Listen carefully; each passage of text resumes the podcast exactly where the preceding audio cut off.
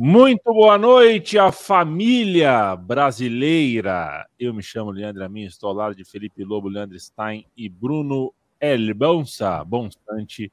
É, estamos em quatro hoje, sem Matias Pinto. Esse é o time da Trivela, este é o podcast barra videocast da Trivela, já há tantos anos no ar tirando uma onda, falando de bola e numa semana onde falar de bola é falar de uma bolaça, bolaça. Vamos falar muito é, do histórico jogo de Madrid. Fiquei pirado. Seis horas depois do jogo, fui deitar e rolava, girava para um lado, virava para o outro na cama, pensando: puta, qual é o lugar do Modric na história? Puta, o Mbappé. E agora, o que, que vai ser? É um daqueles jogos que fica realmente, que a gente vai lembrar uh, por muito, muito tempo. Felipe Lobo, papo de política na GNT ou papo de boleiro com Fernandinho Fernandes na Bandeirantes? Boa noite. Boa noite. Papo de política de goleada, né? Não dá nem para comparar. Leandro Stein, Sorin ou Lizarrazu? Ah, eu, eu escolho o Sorin, embora gostasse do Lizarrazu ali em tempos de Bayern de Munique, em tempos icônicos na seleção da França, né? Então, o Lizarrazu e o Churran, cada um de um lado era muito icônico, e o Lizarrazu aí que era campeão, agora não me lembro se era de judô ou de jiu-jitsu. Jiu-jitsu. Jiu-jitsu. Ele era um cara famoso pelas artes marciais também. Um abraço para o mestre Alain, é, do Muay Thai aqui de Maceió, é, parceiraço. O Bruno Bonsante, boa noite. Estádio boa noite. dos Ventos Uivantes ou Urico Mursa? Boa noite. Boa noite. É, você acertou o nome aí do estádio dos Ventos Uivantes? É, o Morro dos Ventos Uivantes, não é o estádio da Portuguesa Carioca? Ah, não sabia. Eu é, não... tem esse é. nome. Henrico Mursa, então, que é o que eu conheço. Tá certo. Você entendeu a relação entre um e outro, né? Ou não? Também não parou para pensar. São as duas portuguesas, né? Ah, portuguesa carioca e a portuguesa é, santista. É, santista. É, não fica bem o verde com o vermelho no L-Foot, né? Eu queria muito uma vez. Uma vez eu fui jogar com a portuguesa no, no, no Championship Manager, né? Depois do L-Foot, né? O Championship Manager 99 2000. Só que a portuguesa era muito difícil ali, porque era vermelho com verde. Eu não conseguia enxergar direito aí. Uh, sair. Saudade. Eu vou pegar, inclusive, eu vou jogar, hein? Eu tô, tá instalado aqui o Championship Médio. Já que o 22 é o futebol médio, eu não tô conseguindo jogar, eu vou para 2000, vou montar o meu Roma é, com Alex e Riquelme. Vou pôr os dois no mesmo time. Um abraço para o Luiz Guilherme, para o Emerson de Souza, para o Elias Brito, para o Rodrigo Passos, para o Caio Arthur, para o Wallace Melo, para o Matheus Cavalcante, para o Fabito Moino, para o Dalai Lama, para o Gabriel Rodrigues, para o Diego Emanuel, para o Luiz Gustavo, é, é para o Pedro Padovan, para o Raul Seixas, para o Ivo Morgante, para o Roger Lima, para o Whitney Houston, para o Vinícius Oliveira, para o Diego Emanuel, para o Elton John, para o Rodolfo Ribeiro, para muita gente que está aqui é, e também os que não estão. É, manda um abraço para todo mundo, porque sou de paz, sou firmeza. Ô, senhores, é, antes de falar de Champions League, me, me deixa fazer o. Me ajuda aqui, Lobo. Quem quer apoiar a Trivela, quem quer apoiar a Central 3, faz o quê?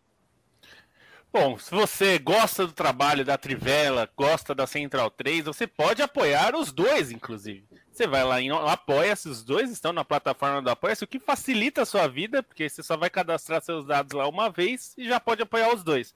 apoia.se barra Trivela, você faz o seu apoio lá a partir de cinco reais. Você vai lá também no apoia.se barra Central 3 e você apoia não só a Trivela, como todos os conteúdos que a Central 3 está fazendo já há 10 anos, é isso? 10 anos, estamos 10 no, anos no de Central ano. 3. Então, você apoia esses dois. E se você quiser apoiar mais ainda, você vai lá na loja da caphead.com.br e compra canecas, camisetas e agasalhos da Trivela. A gente está com a, a, coleção recente que o pessoal gostou muito. O, a, o Bruno da Caphead disse que tá saindo, viu? Tá saindo bastante essa aqui. Sabe que você vai na feira uhum. e o Ferrante falou: essa, essa tá saindo bastante. A coleção Big Six tá saindo bastante, tem todos os times. Você pode apoiar o Chelsea, que agora vai virar um time pobre. Não, mentira, não vai. Mas é. tem camiseta dos seis times do Big Six Tem camiseta do Cavani também, lá, Cavani no Watford, que é uma piada interna nossa. Tem camisetas da Trivela na Estica, coisa linda. Você vai lá, compra a camiseta, anda por aí com a Trivela, você espalha a palavra e ainda ajuda nós. Ó que beleza, né, Amin? Assim que é bom. É assim que é bom. Tô com ela aberta aqui, viu? Ó, com, em, em cinco parcelas de 10 contos, você compra uma baita de uma caneca, por exemplo. Você dá, dá para parcelar, né? Tem mais tudo isso. Tem camisa de tudo que é tipo aqui. Tem baby look, camisa longa, agasalho, com capuz, sem capuz. Masculino, é, dupla face, masculina, feminino. Tem de tudo. Entra lá, dá essa força. E para quem está nos ouvindo e é, principalmente para quem é de São Paulo ou torce para um time de São Paulo, é, agradeço duplamente você estar tá aqui, porque a gente está competindo hoje com um jogo de futebol entre Aqui as agremiações. Né? Para é. quem está vendo no YouTube. Pois tá é, não é que a gente está competindo numa outra plataforma, não, não. Nós estamos, ah, de repente, nos relacionados aqui, se você está vendo a gente ao vivo. nos relacionados tem um Palmeiras de São Paulo, um clique. É, se você tá... Pode abrir outra aba, né? Pode abrir outra aba, você assiste os dois. Véio. Tira o som lá do jogo e pronto. Véio. E vale dizer, se você prefere a Trivela, o Matias não prefere a Trivela. o Matias fez a escolha dele, né? Cada um com as suas escolhas, irmão. É, e, e, e, é isso, né? No, no, você pode assistir as imagens de um, deixa no mudo e vai ouvindo a gente. A gente quer falar de bola com você, a sua companhia, o seu play, seja no ao vivo, seja depois no, no, no em formato de podcast, né, no seu agregador de podcast, é sempre é, um grande prazer. Olha só, senhores, uma coisa, uma das coisas que eu pensei por ontem, né? Vamos falar de Champions League. É, hoje em dia, tá, as pessoas, né? Acabou de sair o documentário do Neymar. O Neymar tem 30 anos, né? E já saiu um documentário, uma série do Neymar no, no, no net, na Netflix. Parece que é, é, né, não precisa encerrar a carreira, você não precisa ter a biografia pronta para você ter uma biografia escrita, né? É, de modo que não, não vai demorar para a gente ter a primeira série ou o primeiro doc e tal do Mbappé. E aí eu fico pensando como jogos como o de ontem é, são fáceis para o roteirista, né? Como ajudam o roteirista, como ajudam o cara que constrói a narrativa. Porque se o, se o, o, o Mbappé sai do Paris Saint-Germain, o documentário fala assim: bom, depois daquela derrota, é, vimos que o melhor era mesmo sair, era o fim da linha. Se o Mbappé continua no Paris Saint-Germain, a narrativa é: bom, a partir daquele momento, é, o Mbappé sabia que ele era o número um do time. Né? É, então, esse é o tipo de jogo que aconteça o que acontecer com o Mbappé daqui para frente, é, ele vira uma espécie de. Ele, ele, é a pontuação da história, né? A história está pontuada por esse jogo. É, e a gente fala muito do Mbappé nesse jogo, mas tem uma coisa, eu vou querer ouvir vocês sobre os outros dois personagens. A gente é, vai esbarrar na injustiça na hora de falar de Neymar e de Messi, né? Porque é, cara, como é que você mede, né? Um jogo desse tamanho, uma virada desse tamanho? A gente está falando de um cara que já tem 30, um que tem 30 e tantos, é, e não fizeram uma má partida, né? Talvez uma má partida o Messi tenha feito na volta, mas não fez na ida, fez um bom jogo. É muito difícil você uh, manejar o lugar nessa narrativa, uma narrativa que está tão dominada pela virada do Real, pela força do futebol do Mbappé. E aí você tem dois, duas estrelas mundiais e você tem que posicioná-las de uma maneira justa. E é muito difícil. Bruno Bonsante, quero te ouvir.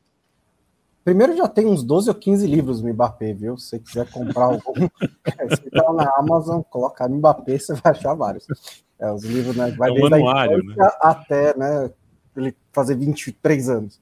É, então, é, é, um jogo estranho mesmo, porque é, eu acho que se esse jogo virar um ponto na biografia do Mbappé, um ponto de virada, né? É justificável, porque é um jogo é, que tem uma importância muito grande, porque até o intervalo, até o, o segundo ou terceiro gol do Benzema, que foi mais ou menos ao mesmo tempo, o Mbappé era a grande história do jogo, né? Era o cara que estava ali castigando o Real Madrid todas as vezes, o cara que era impossível de ser parado, que tanto no jogo de ida quanto no jogo de volta foi o que puxou todos os ataques do Real do, do, do Paris Saint-Germain e comandou a classificação.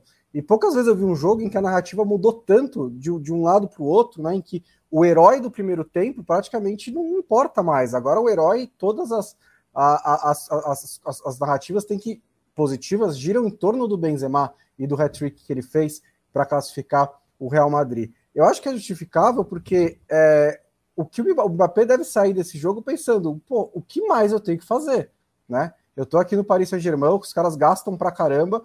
Eu, beleza, eu perco uns gols de vez em quando, mas praticamente todos os ataques foram comigo. E eu, na hora que precisei, não tive ajuda. Na hora que eu precisei, né, o, o resto do time não me ajudou. Isso em condições normais talvez não fosse tão importante, mas o Mbappé está num momento em que ele tem uma escolha muito clara entre Paris Saint-Germain e Real Madrid.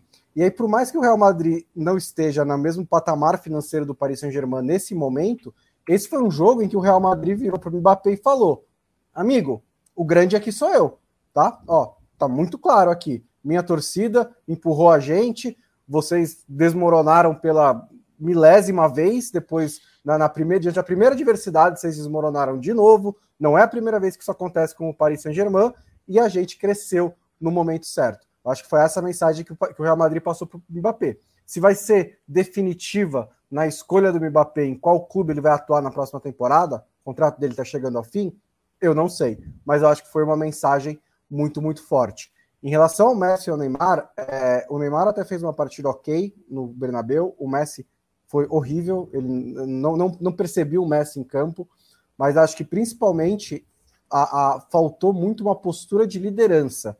E aí, eu juro que eu não estou pegando o pé dele, isso é mais do Neymar do que do Messi. Porque o Messi, beleza, ele poderia ter tomado esse papel também. Ele, ele é um dos maiores jogadores de todos os tempos. Ele poderia ter feito isso. Mas esse Paris Saint-Germain é o time do Neymar. Esse Paris Saint-Germain foi concebido como o time do Neymar. E aí, no momento crítico, como o do Santiago Bernabéu, era o Neymar que, entre o primeiro e o segundo gol, que tinha que ter pegado a bola e falado, gente, calma, vamos estancar essa sangria, vamos dar uns chutes aqui de fora da área, prender um pouco a bola no ataque, tá comigo, não se preocupem. E ele não fez isso, e depois também do 3 a 1 também não fez nada para tentar né, liderar a pressão do Paris Saint-Germain me espantou muito o quão pouco o Paris Saint-Germain pressionou em busca do gol para levar para a prorrogação. É, uma coisa que, que eu acho legal desse jogo é que, enfim, a gente sabe que o futebol é um esporte coletivo, né? Não preciso repetir o clichê, acho que isso ficou evidente entre os dois times, né? Entre a coletividade é, do Real Madrid, que fez a diferença no momento mais, mais necessário, enquanto isso não existiu do lado do Paris Saint-Germain, que enfim, foi demolido mentalmente nessa meia hora final de partida, mas acho que o, o enredo do jogo é muito das grandes individualidades. Né? Acho que grandes partidas precisam de grandes protagonistas, e isso existiu dos dois lados. E eu acho que essa partida ela é, é muito emblemática também, porque dependendo de qual fosse o resultado, ela poderia ser um jogo exemplar do talento do Mbappé, assim, as arrancadas, tudo que ele fez, a maneira como ele deixava os defensores comendo poeira, é, foi um jogo, acho que, muito emblemático do Mbappé, independentemente do resultado, e é, o lance do gol anulado no segundo tempo é, é algo fora de série, né, é um, um lance que a gente vê raríssimas vezes, ainda mais no futebol atual, que, que tem um pouco menos desse espaço para o drible, né, ainda mais para o drible sobre o goleiro, que é algo que é, virou raro nos últimos tempos, é, e ainda mais um lance desse num jogo desse peso, né? Então acho que é, estava sendo muito emblemático com o Mbappé, acho que tinha um todo mundo impressionado com que ele com aquilo que ele estava fazendo, mas no fim a grandeza, os personagens são do Real Madrid, né? O Benzema num jogo muito efetivo, né? No primeiro tempo a gente até falando internamente a gente falava que parecia que existia uma dependência do Benzema, porque os principais lances do Real Madrid saíam dele, e a gente tinha visto quando ele não estava 100% no jogo de ida, como acabou fazendo falta, e depois no segundo tempo do, tudo deu certo para ele, mas também na base do talento, né, e, e as virtudes dele ficaram claras nos lances dos gols. Primeiro gol, a maneira como ele pressiona e esse futebol mais solidário dele, o segundo gol, a maneira como ele se posiciona e, e, assim parece que ele fica invisível na área cheia de jogadores para se posicionar exatamente na linha de impedimento para receber o passe e depois no, no, lance que ele recebe o presente do Marquinhos também no, no gatilho rápido, né, na maneira como ele age muito rápido numa finalização muito boa e aí ninguém consegue reagir. O o Modric, outro cara protagonista, e acho que fica é, esse rendimento altíssimo dele, independente da idade, é, também uma postura muito combativa, fora a criatividade no lance do segundo gol, a maneira como ele acerta dois passes incríveis. Acho que de campo ainda vale destacar também o Alaba, que é, entre ter a carreira em praticamente um só clube, como ele, ele poderia fazer no Bayern, seria lenda no Bayern, como já pode ser considerado, né, um jogador histórico. Ele preferiu se testar em outro ambiente, acho que ele se prova num nível alto, isso acho que renova o reconhecimento sobre ele e até amplia, assim, pelo que ele tem jogado nessa temporada com o Real Madrid. Obviamente, o Éder Militão numa temporada incrível, mas acho que nessa partida o Alaba acaba se destacando, e assim, o tempo de recuperação dele no lance com o Mbappé no segundo tempo ali, que poderia render o segundo gol, foi algo muito impressionante. E aí, de todos esses personagens, também Carlo Ancelotti, que até discorda um pouco da, da maneira como ele alinhou o time no primeiro tempo, mas aí a maneira como ele virou o time para o segundo tempo, e aí a entrada do Camavinga foi providencial, é um cara que merece destaque, o Camavinga, acho que nessa maneira como ele virou o jogo, me lembrou um pouco o que aconteceu com o Casimiro lá na temporada 2013 e 2014, num jogo muito difícil contra o Borussia Dortmund, que ele entrou em campo e ajudou a segurar um resultado que o Borussia Dortmund parecia capaz de tirar a derrota por 3 a 0 é, fazendo 2 a 0 na volta e não foi além disso, porque o Casemiro fechou o time, o Camavinga também acho que entrou muito bem, mais méritos do Carleto, que é um treinador com uma história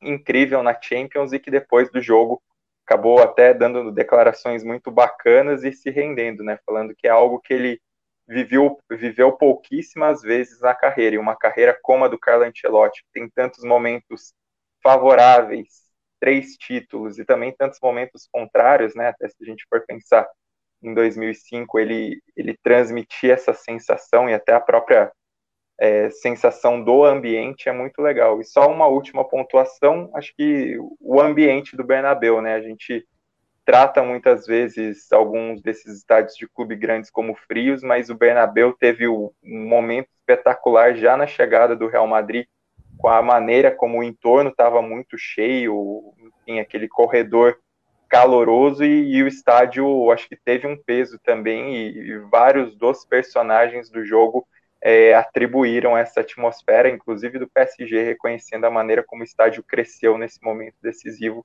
E tem uma mística do Real Madrid que não se nega nunca, né? Uma história de Champions que começa nos anos 50, fazer tudo que o Real Madrid já fez. Esse é um jogo que entra numa história riquíssima, mas seleta de jogos históricos do Real Madrid na Champions. Só um detalhe antes do Lobo falar sobre o Modric, dois lances que me chamaram a atenção. Um deles é uma, um, uma volta que do Modric faz perseguindo o Messi. É, tudo bem, foi um duelo né, acima de 35 anos, mas é, ele perseguindo o Messi do, do meio campo até a intermediária, ele dá um carrinho perfeito para tirar a bola do Messi, que, mostra, que é um, tipo, uma ilustração também do trabalho defensivo do Modric nesse jogo. E no lance do gol, é, antes de, na, se você for perceber no replay, antes dele dar o passo para o Benzema, ele faz um movimento com o braço, porque ele tem o Lucas Pérez passando pela direita. Eu não sei se ele fez como meio que um despiste, tipo, ó, oh, vou passar no Pérez, e aí ele passa no Benzema, ou se ele viu o Pérez, fez o um movimento, e aí viu o Benzema e falou, não, vai no Benzema. Mas de um jeito ou de outro, é genial, além da questão técnica, né? A cabeça do Modric pensando naquele lance antes da, da, da criação. É, ele e o Benzema são dois caras, eu não sei se, não sei se aconteceu isso, mas eu, na, na, minha cabeça, eu imagino, em algum momento depois do primeiro gol, assim que saiu o primeiro gol, um olhou pro outro e falou, olha, balançou a cabeça e falou, vamos que dá. Porque eles são dois caras que estavam nos títulos europeus do Real Madrid. Curiosamente, dos jogadores em campo não havia muitos outros que estiveram em todos. E eles são os caras que carregam essa, essa, essa mística do Real Madrid, essa experiência do Real Madrid de, ó, a gente consegue ganhar esse jogo, gente. A gente já fez isso antes, vamos fazer de novo. É, é acho que tem um aspecto que a gente até comentou ontem, é, eu, Bonso Stein, de, de, comentando sobre questão de camisa e tal. Às vezes as pessoas é, entendem errado ou querem entender errado quando se fala sobre ah, a camisa pesou. Tem gente que acha que é porque ah, só o time grande vai ganhar sempre. Não é, não é exatamente isso, né? É evidente que não é. Mas às vezes é bom, esse jogo acho que tem um aspecto muito claro disso. E acho que tem mais. É, é, até tem menos a ver com questão de grandeza. Tem a questão de. É, é tem mais a ver com costume. Quando a gente fala sobre o, a pressão que existe no PSG para ganhar um título de Champions, é uma pressão descomunal, enorme. O Manchester City vive a mesma coisa. É, o Chelsea vivia essa mesma coisa também. É, então, isso. Aí as pessoas falam, ah, mas o Messi já ganhou, o Neymar já ganhou, o Sérgio Ramos tá lá. Já... Mas é diferente, porque ele não ganhou pelo PSG. No PSG, a pressão vai existir para o Messi, para o Sérgio Ramos, para o Mbappé, para o Neymar, para quem quiser. E aí a questão sobre essa. É, quando a gente fala muito de camisa, tem a ver com esse negócio do costume. O cara que tá no Real Madrid, o Camavinga, vamos pegar o Camavinga, que, como eu concordo bem com os amigos, ele entrou muito bem fazendo a função. Ele nunca ganhou nada. Nunca ganhou Champions. Ele é um jogador jovem. Mas o cara que entra com a camisa do Real Madrid no Santiago Bernabéu e tá naquela situação, o Real Madrid empata o jogo, o cara que tá vestindo aquela camisa e tá em campo fala: a gente vai virar ele acredita nisso. Pode não acontecer, não, é, não, é, não, quer dizer que vai acontecer, mas ele acredita que vai acontecer, porque ele é o Real Madrid. Então ele acredita que vai acontecer. E do outro lado, o que aparece assim, eu, eu tenho certeza, eu apostaria que passou pela cabeça do Messi, do Mbappé, do Neymar, na hora que toma os gols de empate, fala, puta, lá nós vamos perder de novo. Porque é inevitável. A gente vê isso acontecer com todos os times que têm algum tipo de tabu. Vou pegar um exemplo o São Paulo jogando Copa do Brasil, toda vez que vai é, toma um gol ali, tá numa situação de putz, quase é, é tá, tá muito bem, aí é, toma o gol, fica perto de ser eliminado. A sensação para os jogadores, não importa o tamanho dos jogadores, é vamos perder, não podemos perder. E, e é o contrário para, por exemplo, o Grêmio na mesma competição. O Grêmio, eu tô, claro, o Grêmio hoje está na segunda divisão, mas estou falando pelo a estrada que o time fez naquela competição. Ele, o Grêmio vai acreditar que vai ganhar. Entendeu? É, existe uma coisa, assim como a gente viu o Corinthians viver isso durante muito tempo na Libertadores. Não, enquanto não ganhou a Libertadores, todo jogo que o time tomava um gol e falava, putz, será que a gente vai perder de novo? É, isso é inevitável. O peso de camisa tem a ver com isso. Tem, tem a ver com esse costume de ganhar. E isso é, tem um aspecto psicológico, claro, e claro que times muito bem montados, muito bem feitos, que jogam muito bem, é, reduzem esse, esse aspecto. Mas quando o Manchester City, que era um time melhor que o Chelsea, é, toma o gol na final da Champions, eu tenho certeza que os jogadores e até o Guardiola sentiu, vamos perder de novo esse negócio. Porque é inevitável, isso é do ser humano. Assim, pergunto, todo torcedor vive isso, o torcedor pensa isso, e o jogador vai pensar. Então é só porque esse, esse é, um, é um episódio muito ilustrativo disso, né? Às vezes as pessoas acham que é bobeira, isso daí é, é, é, é frase feita, e não é. Tem, é, tem um aspecto, claro que tem gente que usa mal e tal, mas é um aspecto que é interessante, do, faz parte. O Brasil em 2014, eu acho que teve um pouco isso. O medo de, de repetir 50 era tão evidente nos jogadores, tão evidente, que eles fizeram pior que 50. Porque o medo tomava conta daquele time tomou conta contra o Chile, que quase perdeu, tomou conta na, tomou conta na hora que tomou o gol da Alemanha, porque esse, esse aspecto psicológico é um aspecto do jogo. O mental é tão fundamental quanto o físico no futebol e em qualquer esporte. E assim, é sempre difícil né, avaliar o psicológico de fora, mas ficou muito claro nesse jogo, né? Acho que ninguém vai discordar que os jogadores do, do Paris Saint-Germain tipo, morreram depois do terceiro gol. É, e acho que é importante que, para quebrar isso, o clube só quebra isso se ele tem um trabalho muito bem feito. Porque aí você tem, você tem margem de manobra, você tem espaço de erro, você consegue. Você não precisa ficar no limite o tempo inteiro. Se o Paris Saint-Germain. E, e eu acho até, ó, sinceramente, foi uma das melhores classificatórias que o Paris Saint-Germain fez coletivamente desde o começo do projeto, tá? Os Sim. três primeiros tempos foram coletivamente muito bons. É que aí o time desabou no, no, no último dos quatro tempos e perdeu. Então, importa muito pouco. É. Mas coletivamente era um time que estava fazendo uma boa eliminatória. Mas é isso, você precisa ter esse lastro coletivo, é, é, saber exatamente o que fazer, você ter as coisas muito bem treinadas e bem é, memorizadas né, na memória muscular, porque quando aperta na pressão, você recorre à técnica, você recorre ao treinamento, você recorre ao.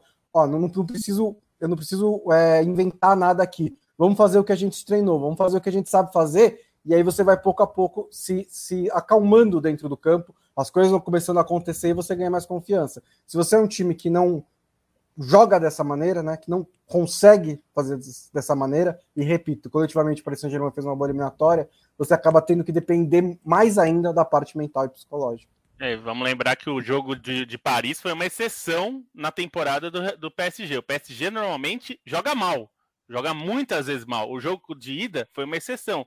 Esse jogo de volta, o time jogou bem também. Mas é isso que o Bons falou: como o time não é consistente, é mais difícil você acreditar que vai passar por todos os desafios que vão aparecer e sempre aparece, né?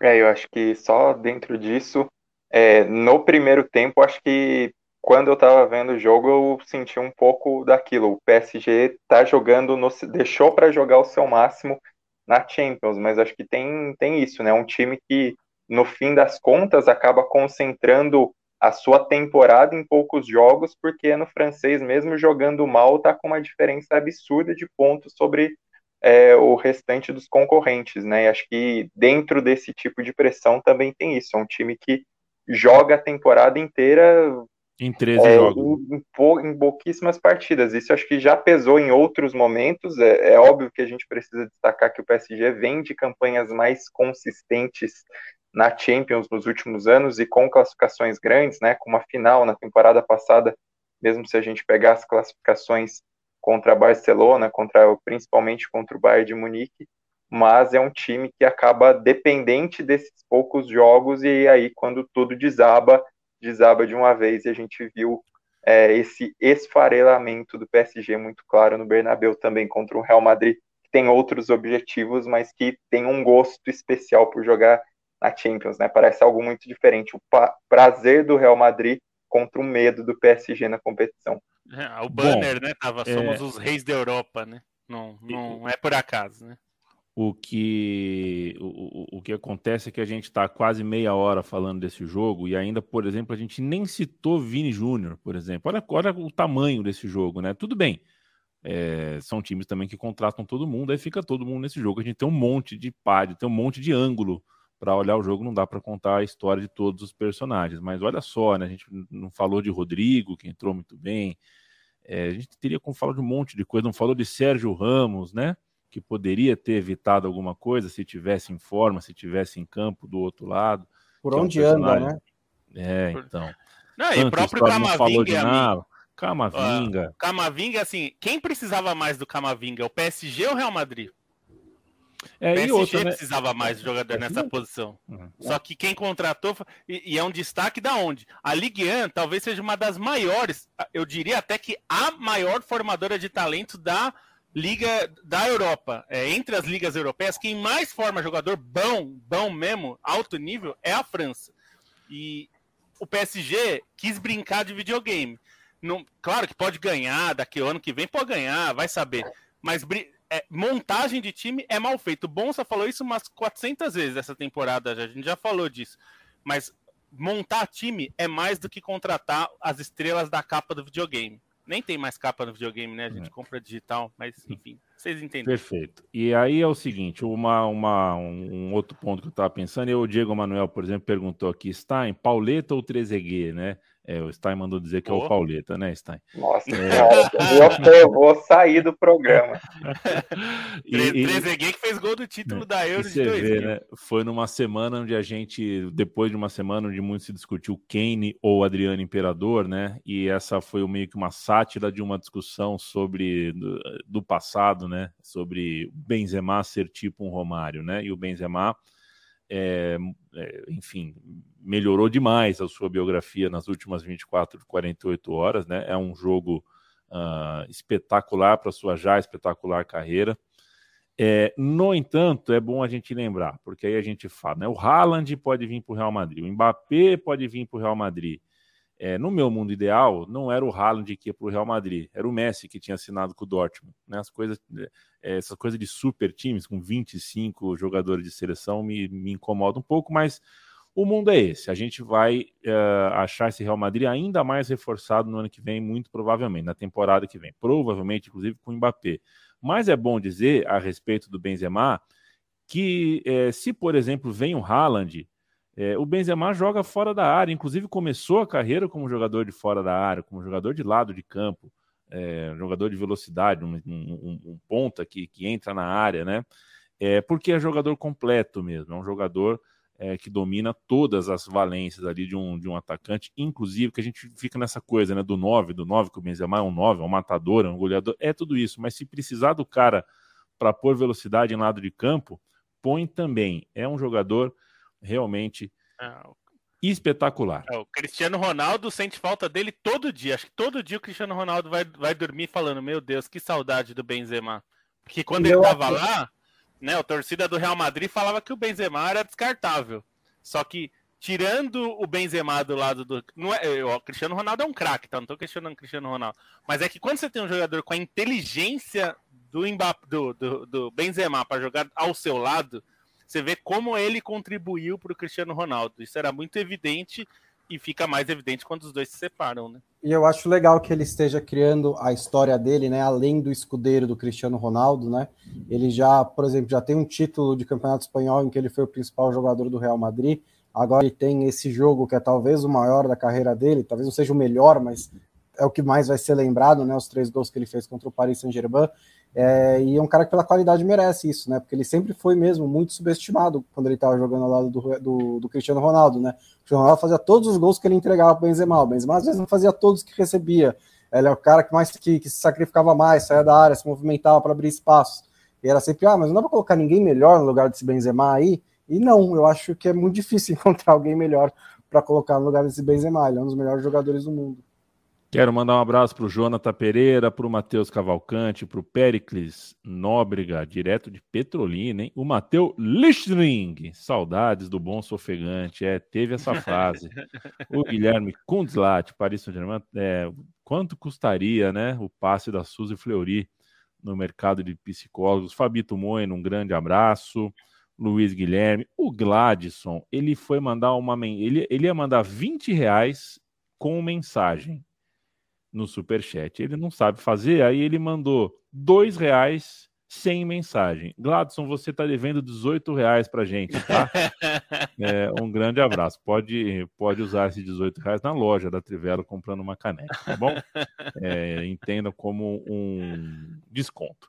Gabriel Chagas, André Pasti, Matheus Cavalcante, Bruno Gruninger. Um abraço para todos vocês e com a licença de vocês, eu vou falar de KTO, nossa parceira, é, KTO.com. É, KTO nos ajuda bastante aqui, já é um parceiro de longa data, é, é um site de apostas, você pode apostar em futebol, em vôlei, em basquete, em futebol americano, em cricket, em rugby, em sinuca, no que tiver lá, tem muita opção. Tem a malandrinha, que se você não sabe o que é, entre lá e veja o que, que é. Ô, Lobo, põe aí no mudo, por gentileza. Opa, claro. Oh, muito obrigado, porque tava, veio um sanduíche muito pesado aqui é, para mim. É, e a KTO tem um suporte em português 24 horas por dia.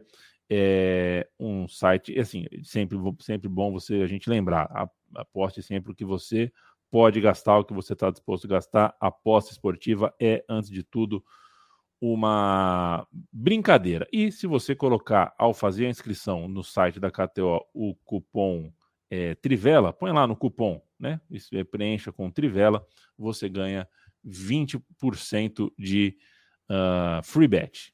É isso, senhores? É isso. É... Então, Felipe Lobo, é, toda quinta-feira a gente com a KTO dá três dicas. Você dá três dicas, o Bonsa dá, dá três dicas. É, enquanto o Leandro Stein escreve aqui no nosso chat o que, que a gente vai fazer na segunda metade do programa, é, eu quero ouvir os três palpites uh, de vocês. Eu quero que o nosso público ganhe dinheiro, Felipe Lobo. Vamos lá, então. Espero que não dê muito eco enquanto eu falo, mas vamos ver. Manchester United e Tottenham. A melhor aposta para esse jogo seria caos, mas não existe essa opção de apostar no caos, então eu vou apostar em mais de dois gols e meio. Se tivesse caos, fica a dica aí pra KTO criar essa categoria caos, que aí, sei lá, deve ter uma combinação. Então, a gente pode criar um pouco de caos também. Mais de dois gols e meio e mais de três cartões e meio. Enfim, você pode apostar nisso aí que seria uma boa. mais de dois gols e meio tá pagando 1.73. Ótimo retorno aí, mais de dois gols e meio. É bem possível que saia, por mérito, demérito do outro, por qualquer coisa. Lazio e Venezia. Um, mas é uma aposta fácil, assim. Tem gol de tiro imóvel. Em algum momento do jogo, o tiro imóvel mete gol lá, lá no Venezia. 1.58. Tiro imóvel que é um dos maiores artilheiros da, da Liga Italiana nos últimos anos, ele sempre está entre os mais goleadores.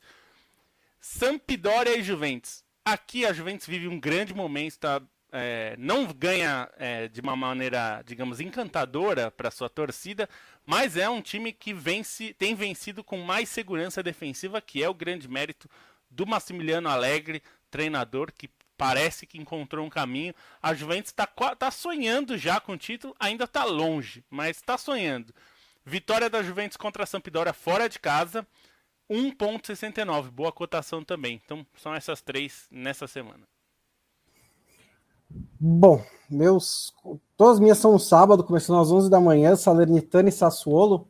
É, o Sassuolo é o time que está com o, o, mais longo, mais longa sequência de vitórias da Itália, três jogos. Não é muita coisa, mas pelo menos mostra que é um time que está né, é, em forma razoável. A Salernitana é o pior time da Itália, é, quase teve, foi excluída e tal. Então, a vitória do Sassuolo por 1,84.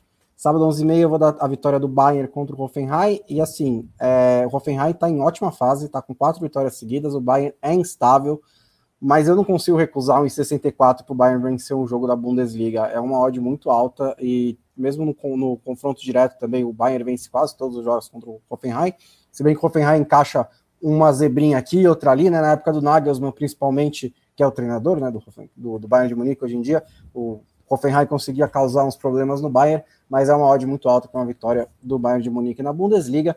E a uma hora da tarde do sábado, Montpellier e Nice, o Nice, segundo colocado do Campeonato Francês, ganhou do, do Paris Saint-Germain recentemente. Montpellier está no meio da tabela e está em péssima fase, é, seis derrotas nos últimos oito jogos. É, e o Nice é, acho que é mais favorito do que a vitória a, um, a 2,37, né? Que é a cotação que estão dando para o Nice nesse jogo. Acho um pouco alta essa odd, também acho que tem valor. KTO.com, entra lá, faz a sua inscrição, é, me, mexa no site, né? Mexa no site, se habitue ao site, põe o seu dinheiro lá, põe o seu cupom da Trivela e se divirta. KTO.com, um abraço para todo o time, toda a equipe, toda a família da KTO parceiraça do podcast da Trivela. Bruno Bonsante, aproveita que você molhou o bico, dá uma palhinha rápida para mim sobre Liverpool e Inter de Milão. A Inter é, deu aquele sustinho, fez 1 a 0 e o Alexis pôs tudo a perder no minuto seguinte e achei coisa de cinema como o Liverpool ficou 15 minutos com a bola no pé. Dos 30 aos 45 do segundo tempo, o Liverpool com um a mais em campo ficou com a bola no pé. Então, o Liverpool, a Inter, na minha opinião, sempre tinha uma chance nesse jogo, porque uh, o Liverpool é um time que ele não fica, ele não consegue manter controle do jogo durante 90 minutos, né? Mesmo em vantagem. É, o time que ganhou a Premier League e que fez 100 pontos antes conseguia. Esse não consegue fazer tão bem assim.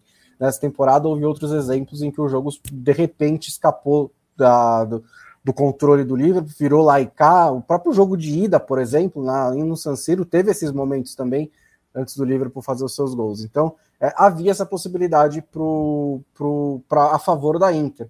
E eu nem achei que foi isso que aconteceu, porque na verdade o Lautaro faz um gol né, com um chute de, de longe, assim, muito bizarro, é, e, e, aí recoloca a Inter num jogo que parecia muito morno, né, parecia muito resolvido. E aí o Alexis Sanches vai lá e faz né, essa, essa cagada, e o próprio Inzaghi disse que gostaria de ver o que ia acontecer, né? 11 contra 11 naqueles minutos finais, que eles iam ficar muito, né, muito interessantes mesmo. É, não foi um grande jogo do Liverpool, achei que a Inter lutou do jeito que deu, mas também não fez um jogo espetacular, né? Que, é, que, que, você associaria a uma vitória épica em Enfield para eliminar o Liverpool nessa situação. Também fez um bom jogo, mas no geral acho que foi um, um foi um confronto bem parecido com o que dava para esperar antes, né? confronto equilibrado, um confronto, um confronto difícil para os dois lados, mas que no fim das contas o Liverpool, em parte também pelo que a gente falou no primeiro bloco, né, de ter um time mais experiente em Champions League, ter um time que está junto há mais tempo, time com mais investimento, né? Um time que, em todos os parâmetros que você for apontar, está um pouquinho acima da Inter de Milão. E acho que isso acabou é, prevalecendo no duelo dos oitavos de final. Leandro Stein, uh, o que dizer deste 7 a 1 que não é aquele 7 a 1 mas é um senhor 7 a 1 Bayern de Munique classificado? Um jogo importante para dar um pouco mais de confiança para o Bayern de Munique, né, que vinha de resultados inconsistentes nas últimas semanas, inclusive no empate na ida contra o Salzburg arrancado no fim. Dessa vez, tudo dando certo para o Bayern e acho que mais importante, Lewandowski fazendo acontecer, né? Foram dois gols de pênalti, mas dois gols de dois pênaltis que ele arranjou de maneira brilhante, principalmente o primeiro num giro fantástico sobre o, o zagueiro para gerar um pênalti claríssimo. É, ainda meteu uma assistência de, de letra no final do jogo, uma atuação acho que para sublinhar também a grandeza do Lewandowski, né? Obviamente que não era o jogo mais difícil, mas é uma partida para resgatar um pouco essa confiança sobre o Bayern de Munique.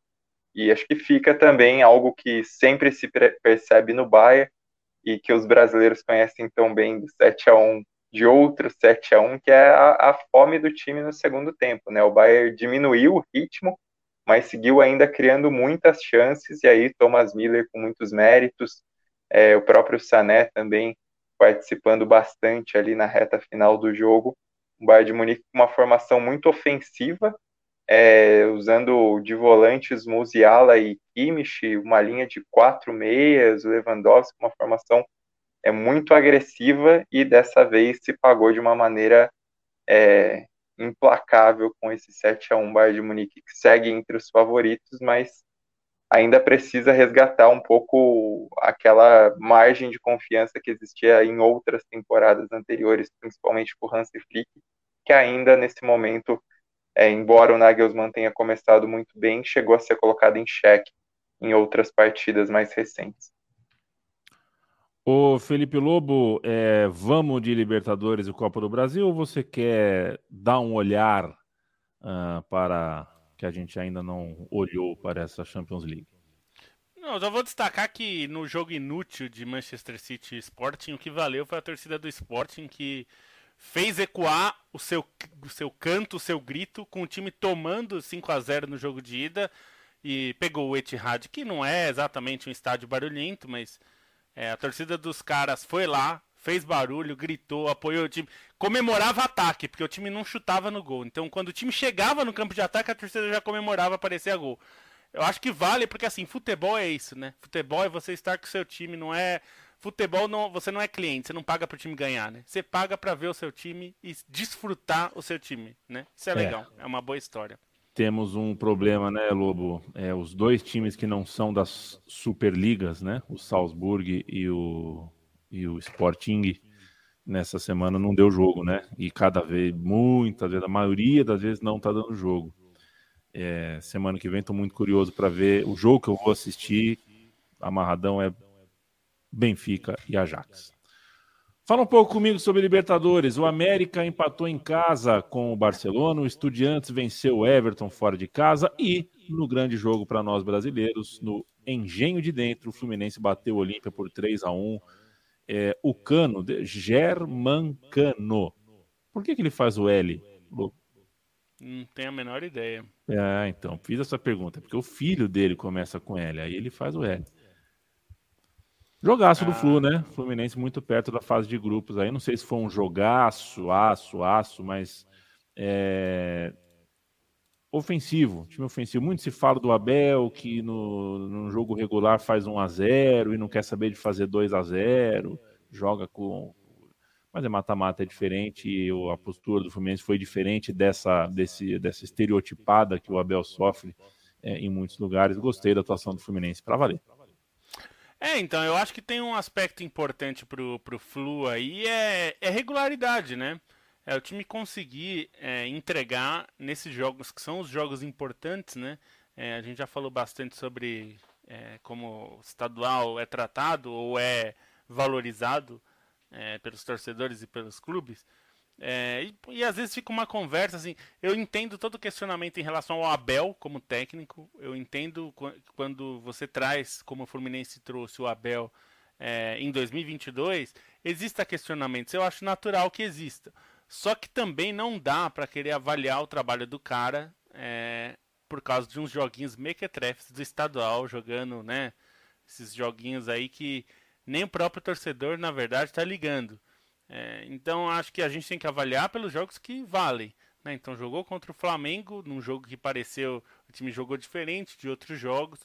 É, também jogou esses jogos da, da, Libertadores das fases preliminares e ontem fez um jogo é, muito relevante, né? Assim, muito é, um placar que acaba sendo muito impositivo, né? É, dois gols de diferença nessa Libertadores, né? A Libertadores é sempre uma competição difícil, né?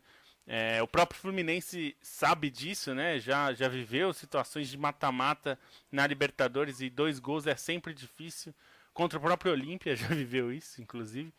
É, então, vencer como venceu é muito importante. É, e acho que dá mais força, mais consistência para o time. E, e, o Cano, assim, o Cano é um jogador. É, ele não. A gente falou tanto do Benzema, né, Yamin? É, ele é o contrário do Benzema nesse aspecto. Assim, ele não é um jogador criativo, ele não vai contribuir com o time fora da área, ele não é um jogador que vai fazer a, conta, a pressão na saída de bola. É, não é. Mas se a bola chegar nele, ele mete para dentro. Ele é esse jogador a bola chegando nele, for... então você tem que saber usar o cano. Se você que... quiser que o cano jogue como Benzema, você vai né, dar com os burros na água, não vai dar nada. Mas se você usar o cano como ele foi usado no Vasco boa parte do tempo e agora está sendo usado ali no Fluminense como um 9, um finalizador, o cara que você não quer tocar para ele para ele segurar a bola e, e fazer uma inversão de bola é para ele botar para dentro, é para ele tocar uma vez na bola. Isso ele faz bem, né? Hoje eu arriscaria dizer que ele faz melhor que o Fred, que fisicamente está sofrendo, né? Não consegue jogar, se machuca. É, então acho que nesse sentido o Fluminense é constante. Eu não, eu não, acredito que o Fluminense vai ser campeão da América. Mas eu acho que é, a questão para o Fluminense agora nem pode ser essa. A questão tem que ser chegar na fase de grupos. Chegando na fase de grupos, aí você vai num outro aspecto, num outro passo. Lembrando que o Fluminense é, na temporada passada caiu para o Barcelona, que está nessa fase também, que empatou com a América, né, em, na, na, em Belo Horizonte. É, continuo dizendo que o Barcelona é favorito, né, contra o América. É um time mais consistente, é um time nesse momento. A gente falou de, de também de peso, de camisa, né, de estar acostumado a essa disputa. O Barcelona está, o América está estreando. Então a, a América vai ter que ter, vai, vai ter que ter uma atuação muito grande jogando fora de casa contra um time de peso, de torcida, de força, como é o Barcelona na sua casa, mesmo tendo perdido o técnico para o Santos, né?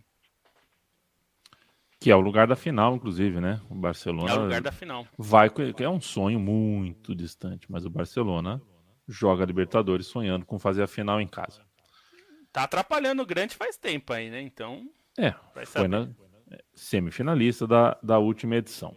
Vou pedir de novo para você pôr no mudo aí, Luminha, porque tá dando. Quando eu falo por cima de você, uh, tá vindo o Ishi. Ô, Leandro Stein, vamos falar um pouquinho de Copa do Brasil, meu camarada. Ah, primeiro, que bonito é, né, ser líder, né, da A3 uh, São José. Uh, a A3 está muito embolada, mas tem um time que está fora do bolo. São José é líder nesse momento da A3. Viveremos emoções em breve. Fala um que pouquinho golaço, dessa... né? É, então. Gol, gol de bicicleta daqueles que ontem eu vi, não, não, dá pra, não dava é. para estar no estádio, mas é daqueles que eu falo. Se eu tivesse no estádio. Já foi gol de antes do meio de campo, agora é gol de bicicleta, tá bonito de ver. Vamos falar de Copa do Brasil, a Juazeirense. A Juazeirense foi aquela. Eu torço contra a Juazeirense, tá? É, não me esqueci é, do que aconteceu na Copa do Brasil do ano passado, não. Não esqueci, torço contra a Juazeirense, mas ela conseguiu mais uma façanha, eliminou o Vasco da Gama. Um Vasco muito preocupante, assim como o Grêmio está me preocupando muito, né? Consegui ver o segundo tempo do Grenal e, nossa senhora, sabe? É, o Santos também está numa situação preocupante. Muita gente preocupando, mas enfim, a gente pode contar a história dos grandes que nos preocupam, pode contar a história é, dos times menores que conseguem as façanhas. Juazeirense, Fluminense do Piauí por muito pouco é, e outros relatos, outros blues na Copa do Brasil, por exemplo, a saga do Mirassol, né? O Mirassol fez o mais difícil e quando uh, chegou na fase mais onde era favorito, tropeçou e está fora. Bom, a Juazeirense tem esse, essa grande história na Copa do Brasil passada, né? Esse jogo é, tumultuado contra o esporte, para não, não dizer outra coisa, e ainda conseguiu a classificação contra o Cruzeiro. E aí, nessa temporada, ainda que o time tenha um investimento, tenha jogadores veteranos, tarimbados, faz um campeonato ru, é, baiano ruim, mas pegou um Vasco que também, na fase anterior, por mais que tenha vencido a Ferroviária, quem viu o jogo é, percebeu que o Vasco passou ali com o Pires na mão, né? Passou numa situação muito difícil, tomando pressão da, rodo... da Ferroviária, e aí quando chega para pegar a Juazeirense, marca um gol logo no começo, mas a Juazeirense foi melhor no todo do jogo, né? Criou, marcou um golaço para empatar, é, criou mais chances, levou pressão, e aí nos pênaltis teve um grande personagem que é o Rodrigo Calaça, que para mim, sempre lembro é, é, dele como o eterno reserva do Arley no Goiás, mas na Juazeirense é um cara que, que é parte fundamental nessa história de Copa do Brasil, né? Já tinha sido herói contra o, o Cruzeiro na temporada passada e dessa vez ainda pegar um pênalti do Nenê. Acho que a Juazeirense é uma história interessante pela própria maneira como tem esse clima com a cidade, né? E ontem tinha algumas faixas na, nas arquibancadas que eram sensacionais, principalmente brincando com o apelido Cancão de Fogo, e ainda tem esses personagens esses mais veteranos, né? Tem o Klebson, que, enfim, é o símbolo do clube, que, que acabou marcando o primeiro pênalti, que é um cara que concilia o, o, o futebol com o trabalho dele de mecânico, tem o Calaça, é uma equipe que repete essa história que em premiação nesses últimos dois anos, até ver o, dado que o Cássio Zirpoli publicou no, no Twitter, já são 8 milhões de reais embolsados só em premiação na Copa do Brasil, é muito expressivo. Na temporada passada chegaram até as oitavas de final, vão tentar repetir esse feito. É, teve a história também do, do Azures, né, que é o time do, do Marcelo de Pato Branco, do Marcelo lateral do Real Madrid de Pato Branco, conseguiu eliminar o Mirassol, Mirassol sem o Eduardo Batista, que foi para o Juventude é, fez uma partida muito abaixo em comparação é, ao que tinha acontecido com o Grêmio. Teve o Fluminense do Piauí, que está com um investimento alto, até já tinha conquistado uma boa classificação na fase anterior, é estreante na competição e deu muito trabalho para o Santos, né? Teve o, o, golaço do Super Mario e aí o Santos conseguiu buscar o, o resultado num contra-ataque no segundo tempo, mas o Fluminense poderia ter matado o jogo no segundo tempo, criou chances para isso. Jogo num gramado muito pesado, né, uma chuva muito intensa, muitos relâmpagos até principalmente nos pênaltis, mas aí o Santos conseguiu prevalecer na marca da Cal. E aí também outro jogo teve classificação que teve de Copa do Brasil foi Cuiabá e Figueirense, o um empate por 2 a 2 ali bem movimentado, principalmente no segundo tempo. Mas nos pênaltis o Cuiabá foi mais competente para se classificar. E vale lembrar que a gente está classificando, é, a gente está gravando o programa enquanto estão acontecendo os dois jogos dessa quinta-feira, então a gente não vai poder falar de Havaí e Ceilândia e Pouso Alegre e Curitiba, Pouso Alegre que antecipa Dubai e, e essas cidades que são grandes hubs de aeroporto grande hub rodoviário de, de Pouso Alegre. Quem vai para Minas tem que passar por Pouso Alegre, uma cidade muito simpática. Hub, hein, Bruno Bonsante? O que é um hub? Você pode me ajudar um pouco? É tipo um polo. Tipo... Ah, tá bom. Todo, todo ônibus, resumindo, todo ônibus que é, percorre o sul de Minas e vai para Minas de São Paulo passa por Pouso Alegre. Então é impossível algum paulista que foi para Minas, principalmente de São Paulo, São José também, no caso, não passe por Pouso Alegre pela rodoviária. Entendi. Ô, ô, gente, temos mais cinco minutinhos e mais os acréscimos de programa. Quero mandar um abraço para o Luiz Fernando Leite, o Vinícius Oliveira aqui com a gente, o Juan Pablo fala que a Copa do Brasil está emocionante, o Ramon Flores, uh, aquele, o Ramon Flores é aquele que chega no meio e pega do início, né? Então daqui a pouco ele vai ouvir André Pasti, valeu demais. Ô Lobo, é, reta final aqui, vamos passar por assuntos outros. É, um deles é a sanção. É, eu li Ampassan, tá? Foi aquele tipo de leitura que a gente faz e fala, nossa senhora, eu estou tentando ler o mínimo possível, eu tô, eu realmente alienado sobre o confronto, conflito Rússia e Ucrânia, porque eu tô, eu ainda me considero assim, né, enfim, vou falar particularmente, não vou falar de particularidades, mas enfim, a pandemia deixou a gente enfermo, né? Eu me sinto em reabilitação uh, anímica, né? E sei lá, não tô afim de ficar lendo sobre cessar fogo e volta o bombardeio, vai ter, não vai ter a qualquer momento, e fala um, fala outro.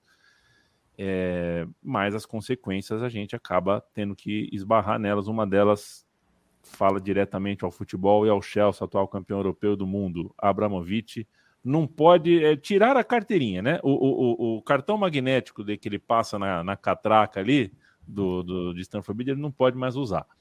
É, e não pode mais fazer nada, não pode mais tirar um vaso de lugar no Chelsea. É, a, a sanção, na verdade, é uma sanção a, a alguns bilionários né, russos é, que têm negócios na Inglaterra, né, não necessariamente moram lá. O próprio Abramovich não mora na Inglaterra porque ele não tem visto para isso. É, eles receberam ali uma sanção e significa que os, os bens dele, desses, desses sete, na verdade, estão congelados no, no Reino Unido e eles recebem uma proibição de, de entrar ou, para quem já está no Reino Unido, de permanecer no Reino Unido. Tá? Esses são, são, são os pontos. O Chelsea é, uma, é, uma, é um clube, né? E é uma empresa, como todos os clubes ingleses, ingleses são, e ele é gerido por uma empresa do Abramovich, que está com os bens congelados. Portanto, o Chelsea, do Abramovich, é um dos bens que está congelado. Para não inviabilizar a existência do clube, porque se ele está congelado, ele não poderia fazer nenhum tipo de operação financeira. É, o governo colocou uma licença especial é, que o clube pode operar minimamente, ou seja, pagar os funcionários e tudo mais, mas tem algumas é, restrições grandes. Sim, então, uma delas é todo o dinheiro que recebe de direitos de TV, por exemplo, em relação aos jogos transmitidos e tudo mais, fica retido, fica congelado, na verdade, né? é, o clube teve que fechar a loja, a loja oficial, é, fechar as portas mesmo. Não pode vender. Os produtos de merchandising até podem ser vendidos em outras frentes, né? Por exemplo, em lojas de departamento, então no, no site do clube, mas o dinheiro não pode entrar no clube. É, outra coisa, não pode ter venda de ingressos. É, eles só vão permitir quem já tem o carnê de temporada, né? Que lá é muito comum, você compra o, ingresso, os ingressos de todos os jogos do time na, na, em casa, né, na temporada, esses poderão entrar no estádio, e aqueles que já compraram é, ingressos, porque lá você pode não comprar o pacote, mas você compra, é, digamos, pacotes menores, né, ou um jogo só, ou alguns jogos você pode comprar antecipadamente. Quem já tem ingresso, basicamente, vai poder ver, quem não tem ingresso, não vai. É, não pode renovar contratos de jogadores, o que é um problema, porque, por exemplo, o Thiago Silva tinha acertado já sua renovação, mas é, o contrato dele só seria depositado, digamos assim, ao final da temporada. É, não vai poder acontecer isso, a não ser que isso mude até lá. E tem uma, um, um aspecto para mim que eu acho preocupante, é que existe um limite que eles chamaram de é, um limite razoável de viagem, de gastos de viagem, ou seja, quando o Chelsea for jogar fora de casa, vai poder gastar até 20 mil libras por time. 20 mil libras, a gente pensar, o Chelsea vai jogar Hostel. contra o, o, Chelsea vai é. jogar contra o Lille na França. Assim, ir até Lille não é um grande problema porque existe trem, né? E o trem lá é, é rápido, né? Muitas vezes os é times é bom, usam, inclusive. É, é os, muitas vezes os times vão de trem, não é. Lá não é só avião como aqui, né? Que a gente tem uma malha ferroviária basicamente inútil, porque né, esse país destruiu suas ferrovias. Então, assim, ir até Lille não é tanto um problema. Agora, permanecer em Lille vira um problema, porque você tem 23 jogadores, mais comissão técnica e mais funcionários do clube, né? Seguranças, enfim. Acho então, que dá pra ligar pro Hazard, né? Ver se ele não tem uns amigos lá, tipo, que. É, então. Então, é, acho que esse, esse assim. é um problema. Na Inglaterra não é tanto problema, porque a gente tá falando de um, de um país, né? que é muito pequeno, se a gente for comparar com o Brasil, né? Então, assim, eventualmente alguma viagem fica longa, mas na maior parte das viagens o time até consegue se movimentar com tranquilidade, não, não precisa ficar em hotel é, na maior parte das vezes. Agora, é um problema e é um gasto baixo, né? 20 mil é pouco. Você pensar, né? Nesse caso, você levar lá 30 pessoas para um jogo, é, não é exatamente fácil. E na Champions League não dá para você ir e voltar no mesmo dia, né? Convenhamos. Então, é, vai ser um problema. Qual é o ponto aqui? O Chelsea está à venda, já estava à venda. O Bonsa até escreveu na Trivela na semana passada, o Abramovich publicou no site da, da do Chelsea, é, afirmando que o, o, clube estava à venda. Só que agora, nessa situação, a venda está bloqueada. O que, que significa? O governo tem que autorizar não só a venda, como a negociação, os termos dessa, dessa venda. Não é só tipo, o governo autorizar a venda. O governo precisa saber quais os termos, para onde vai o dinheiro, porque o dinheiro não pode ir para uma empresa da Abramovich. É uma treta isso, porque vai ser complicado. O Chelsea, claro, quer rever algumas dessas sanções é, em relação a ele especificamente, porque a sanção não é contra o Chelsea, tá? Muita gente está falando, ah, a sanção é. No... Chelsea, é, na verdade, é uma parte afetada. Uma das razões que a, a, a, governo britânico deu é que a empresa do Abramovich, uma das empresas do Abramovich, que é uma empresa é, siderúrgica, forneceu aço para o exército, para os militares russos fabricarem tanques. Portanto, ele é um colaborador direto do Putin. É, é uma ligação que eles falam que não é, é, digamos, não é só porque a gente sabe que eles se conhecem, é porque de fato a empresa dele é fornecedora do Estado russo de, na, na, parte de guerra, inclusive. Então, essa é uma questão séria. Assim. A, a, grande questão que fica, eu acho que o Bonsante pode falar disso, que a gente até conversou. Rapidinho. É assim, é, é, tá bom, as, as, sanções eu acho que são compreensíveis, você sancionar os, os bilionários russos. Mas a gente, há, há poucos meses a gente viu é, a, o Estado da Arábia Saudita comprar um clube com todos os protestos e todos os problemas que a gente sabe que existe. Então, assim, o questionamento que fica é: o dinheiro russo não pode, porque né, colabora com a guerra que a gente está vendo. Mas dinheiro de outros lugares, como a Arábia Saudita ou os Emirados Árabes, não tem problema. Ou os Glazers, que são americanos, enfim, é, tem relação com, com o governo americano, que já produziu outras guerras. Quer dizer, é um critério difícil de você sustentar, né? assim, tá muito claro, não só no futebol, que essa é a guerra que a, a, a, gente, entre aspas, escolheu se importar, né? Isso acho que ninguém discorda disso, porque é, e acho que isso tem muito a ver não só com a questão, não só com é, aprovar o Newcastle meses antes de sancionar o Abramovich, é, e a ligação, né? De novo, a ligação do fundo de investimento público da Arábia Saudita com o governo da Arábia Saudita é muito mais direto do que fornecer o aço para o exército russo. Achei fantástico também que, sei lá, o, MI6 deve ter ficado lá duas semanas tentando achar uma conexão entre o Abramovich e o, e o, e o exército russo, uma conexão direta.